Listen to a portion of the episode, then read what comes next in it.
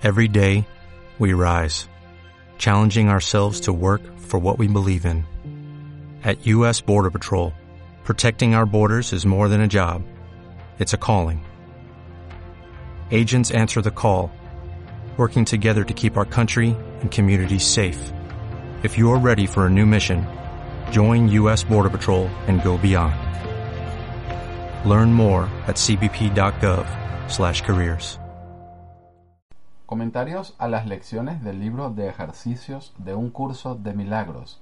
Comentarios hechos por Ken Vapnik. Lección número 57. Repasemos hoy las siguientes ideas. No soy víctima del mundo que veo. ¿Cómo puedo ser la víctima de un mundo que podría quedar completamente deshecho si así lo eligiese? Mis cadenas están sueltas. Puedo desprenderme de ellas solo con desearlo. La puerta de la prisión está abierta.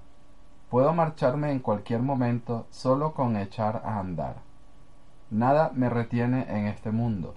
Solo mi deseo de permanecer aquí me mantiene prisionero. Quiero renunciar a mis desquiciados deseos y caminar por fin hacia la luz del sol. Comentario de Ken. Encontramos estas declaraciones devastadoras porque nosotros nos sentimos víctimas. Si este es un mundo que, que, hemos fabricado, sin embargo, que es lo que Jesús nos está enseñando desde el principio, el mundo entonces no es el problema. El hecho de que nosotros lo fabricamos sí es el problema. Y nos dice, ¿cómo podemos nosotros ser la víctima de un mundo que puede ser completamente deshecho si elegimos hacer eso? Tenemos que estar dispuestos a llegar a admitir que hemos estado equivocados acerca de todo. Lo que nos hace creer que estamos en lo cierto son nuestras experiencias de ser la víctima de cualquier otra cosa. Recuerda, estas cosas no solamente se refiere a los cuerpos de otras personas, sino a nuestro propio cuerpo por igual, ya que el cuerpo es exclusivamente algo fuera de la mente y la mente es la fuente de nuestra verdadera identidad. La analogía que se hace de un prisionero caminando bajo la luz del sol es una referencia a la famosa alegoría de Platón que aparece en el libro de la República. Vale la pena resumir, aunque sea de manera breve, que Jesús hace unas referencias más específicas a esta alegoría en el texto. Ya las comentaremos en un momento. La alegoría de Platón se desarrolla en una caverna, donde los prisioneros están encadenados de tal forma que solamente pueden encararse con una pared interior de la caverna, y no son conscientes de que la entrada de la cueva se encuentra detrás de ellos. Sin embargo, los rayos del sol que se cuelan por la abertura proyectan las sombras de cada una de las personas que pasaban caminando enfrente de la cueva. Es, por lo tanto, que los prisioneros creen que las sombras son la realidad, ya que ellos no son conscientes de nada más. Uno de los prisioneros, que representa al estimado maestro de Platón, Sócrates, se libera, se da la vuelta y es capaz de llegar hasta la luz y entonces comienza a entender la diferencia entre las apariencias y la realidad. Regresa para enseñar a sus compañeros la verdad y los libera únicamente para darse cuenta de que lo asesinan, porque ellos todavía están muy asustados de la luz de la verdad. Aquí van las dos referencias específicas que Jesús hace de esta alegoría en el texto. Los que llevan aprisionados años con pesadas cadenas, hambrientos y demacrados, débiles y exhaustos, con los ojos aclimatados a la oscuridad desde hace tanto tiempo que ni siquiera recuerdan la luz, no se ponen a saltar de alegría en el instante en el que se les pone en libertad. Tardan algún tiempo en comprender lo que es la libertad. Texto, capítulo 20, sección 3, primeras dos líneas del párrafo 9. También los ojos se acostumbran a la oscuridad, y la luz de un día soleado les parece dolorosa a los ojos aclimatados desde hace mucho a la tenue penumbra que se percibe durante el crepúsculo. Dichos ojos esquivan la luz del sol y la claridad que ésta le brinda a todo lo que contemplan. La penumbra parece mejor, más fácil de ver y de reconocer.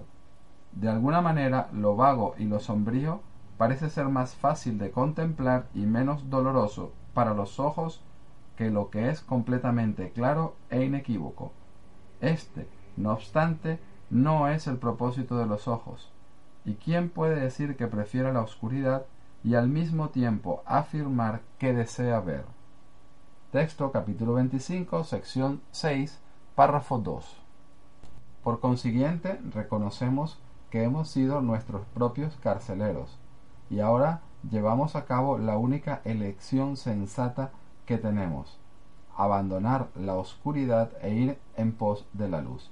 Nuestras cadenas de culpabilidad y de ataque no son otra cosa que nuestra falta de disposición de abrir nuestros ojos y de ver, y ahora elegimos la visión. El próximo párrafo repite la lección. Leeremos ahora las primeras tres líneas del párrafo 2. He inventado el mundo que veo. Yo mismo erigí la prisión en la que creo encontrarme. Basta con que reconozca esto y quedo libre. Comentario de Ken. Esta es la razón por la cual Jesús nos dice que su curso es simple. Todo lo que necesitamos llegar a ser es darnos cuenta de que hemos fabricado todo esto y que el mundo es una alucinación. Texto capítulo 20, sección 8, párrafo 7. Todo lo que pensamos que nos está hiriendo no es cierto. La llave para abrir esta prisión ilusoria de oscuridad siempre ha estado en nuestras mentes. Y ahora finalmente tenemos el Maestro y el camino que nos ayudará a darnos cuenta de que esto no es una fantasía sino un feliz hecho. Leeremos ahora las líneas 4 a la 8 del segundo párrafo de la lección. Me he engañado a mí mismo al creer que era posible aprisionar al Hijo de Dios. He estado terriblemente equivocado al creer esto, y ya no lo quiero seguir creyendo. El Hijo de Dios no puede sino ser libre eternamente. Es tal como Dios lo creó, y no lo que yo he querido hacer de él. El Hijo de Dios se encuentra donde Dios quiere que esté, y no donde yo quise mantenerlo prisionero. Comentario de Ken. Este es un tema que se destacará más adelante en el libro de ejercicios. Las lecciones 94, 110, 162 y el sexto repaso lo van a tratar. Si somos tal como Dios nos ha creado, todo lo que el ego y su mundo nos han podido enseñar es falso. Esta luz, entre comillas, nos ha estado engañando.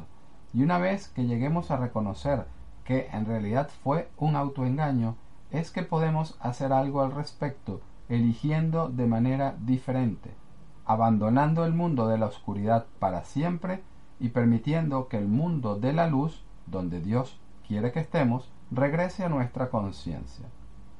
Leeremos ahora las líneas 1 a la 3 del tercer párrafo de la lección. Hay otra manera de ver el mundo. Dado que el propósito del mundo no es el que yo le he asignado, tiene que haber otra forma de verlo. Veo todo al revés y mis pensamientos son lo opuesto a la verdad. Comentario de Ken. Mirar al mundo de otra manera es una declaración clave en un curso de milagros. Para que podamos ser capaces de llegar a mirar al mundo de esa otra manera, necesitamos la humildad de llegar a admitir que estamos equivocados. Es siempre de mucha ayuda mantenerse vigilante, darnos cuenta cuán obcecadamente insistimos en que tenemos razón, no sólo en las formas evidentes que la creencia de la separación ha tomado como real, sino en las sutiles y cotidianas formas de que estamos siempre tan seguros de que nuestras percepciones de los demás son correctas. Leeremos ahora la línea 4 a la 6 del tercer párrafo de la lección.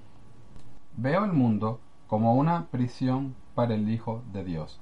Debe ser, pues, que el mundo es realmente un lugar donde Él puede ser liberado. Quiero contemplar el mundo tal como es, y verlo como un lugar donde el Hijo de Dios encuentra su libertad. Comentario de Ken. Claramente la referencia que se hace aquí no es acerca del mundo en sí mismo, sino acerca de nuestras percepciones del mundo. Y para ir un poco más al grano, al propósito que le hemos asignado. Si le hemos otorgado al mundo el propósito de aprisionarnos, esto es lo que hará. Si, por otra parte, le hemos dado el propósito del perdón y de la liberación, seremos libres. Vamos a regresar a este tema de suma importancia más adelante. Por ahora, podemos recordar que este cambio en propósito lo que hace es un cambio en maestros. Por consiguiente, cambiando nuestras percepciones que irán del mundo de la prisión de la culpa al mundo como un aula de clases del perdón. Leeremos ahora las líneas 1 a la 4 del cuarto párrafo de la lección. Podría ver paz en lugar de esto. Cuando vea el mundo como un lugar de libertad, me daré cuenta de que refleja las leyes de Dios en lugar de las reglas que yo inventé para que Él obedeciera. Comprenderé qué es la paz, no la guerra, lo que mora en Él.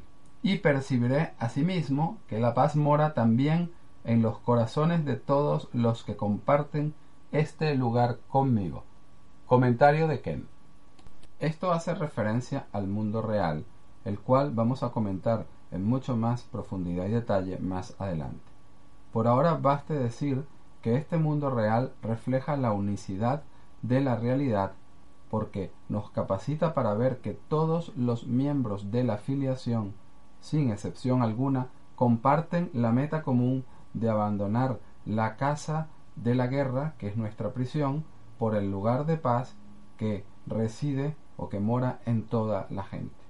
Por consiguiente, cambiamos nuestro propósito y vamos del propósito de la culpa al propósito de la paz, del propósito del aprisionamiento al de la libertad. Leeremos ahora las líneas 1 a las 5 del quinto párrafo de la lección.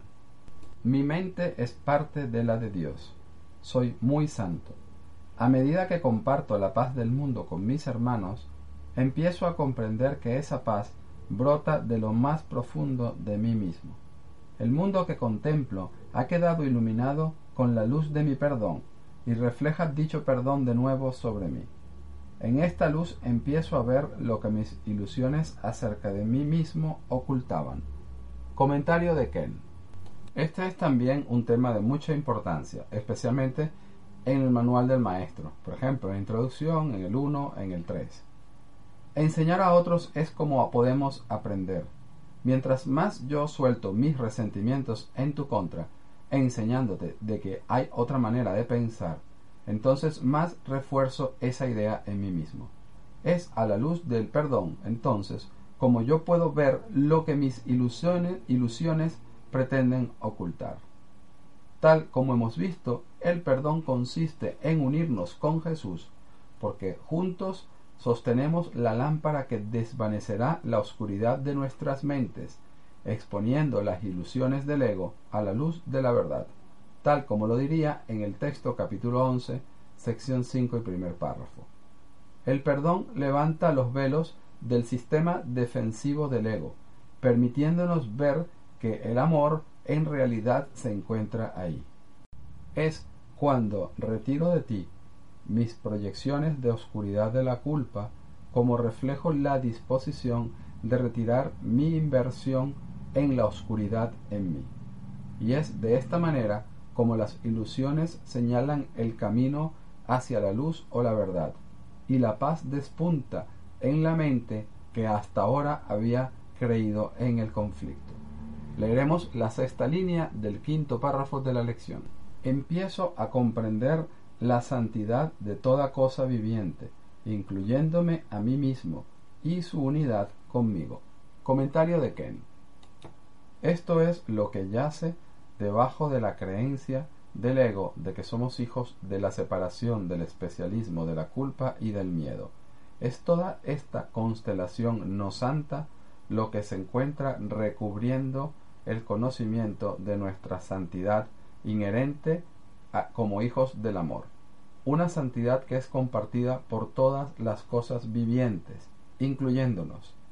Podemos, por consiguiente, equiparar la impiedad o la no santidad con la separación y la santidad con la unicidad.